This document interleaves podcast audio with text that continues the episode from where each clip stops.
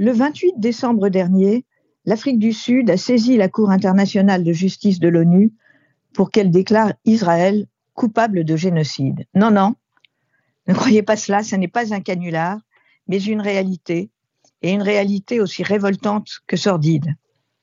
Révoltante, quand on sait que l'État juif a été créé au lendemain de l'Holocauste par une résolution de l'ONU en 47 pour le plus jamais saint. Mais surtout sordide ici, alors que le Hamas et ses sbires viennent de faire subir aux Israéliens les 7 et 8 octobre dernier un véritable pogrom au relents génocidaire. Même les immondes nazis ne mettaient pas les bébés vivants dans des fours. Le Hamas l'a fait. Et pourquoi cette haine de l'État juif? Pourquoi lui dénier le droit légitime de se défendre, reconnu par l'article 51 de la Charte des Nations Unies? Pourquoi surtout cette action en justice d'un pays qui n'est pas en conflit avec Israël, alors que les pays arabes hostiles à Israël, et il y en a quelques-uns, n'ont pas cru devoir, eux, saisir la justice internationale J'ai toujours pensé qu'il y avait une explication rationnelle à tout. Et là, je dois dire qu'elle n'est pas trop difficile à déceler et elle est triple. D'abord, l'Afrique du Sud a des liens privilégiés avec le Hamas, à qui elle sert euh, la soupe, si je puis me permettre euh, cette expression.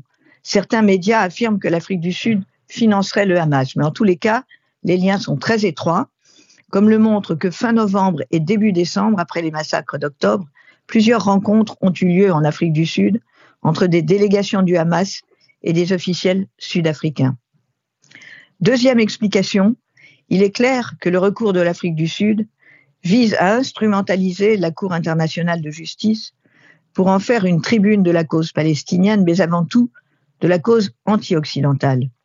Le but est uniquement politico-médiatique, rien à voir avec le droit. J'ai écouté de bout en bout, pendant plus de sept heures, les arguments devant la Cour des représentants de l'Afrique du Sud et l'analyse juridique en était presque absente contrairement à la défense précisément documentée et légalement étayée de l'équipe israélienne. Enfin, troisième explication, la saisine de la Cour de la haie a à l'évidence pour but de détourner l'attention de la population sud-africaine, de plus en plus exaspérée par la gestion calamiteuse de M. Ramaphosa, son président, et de son parti l'ANC, qui conduisent le pays à la faillite.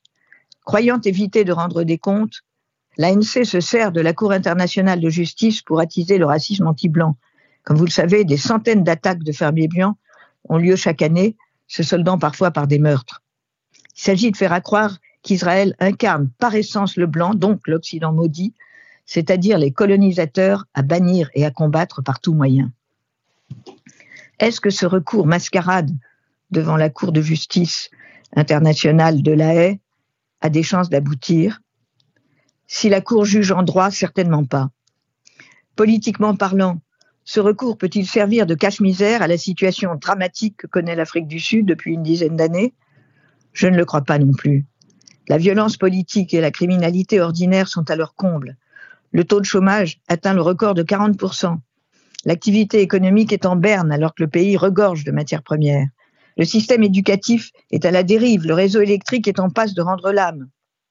Avant tout, de Jacob Zuma et Cyril Ramaphosa, les deux derniers présidents sud-africains, le gouvernement est resté une kleptocratie qui tient la majorité de la population dans la pauvreté et l'abandon. Ce n'est pas la saisine de la Cour internationale de justice, quelle que soit la décision qui sera prise, qui changera quoi que ce soit à la misérable situation de cet État presque failli qu'est devenu l'Afrique du Sud. Honte à ce pays.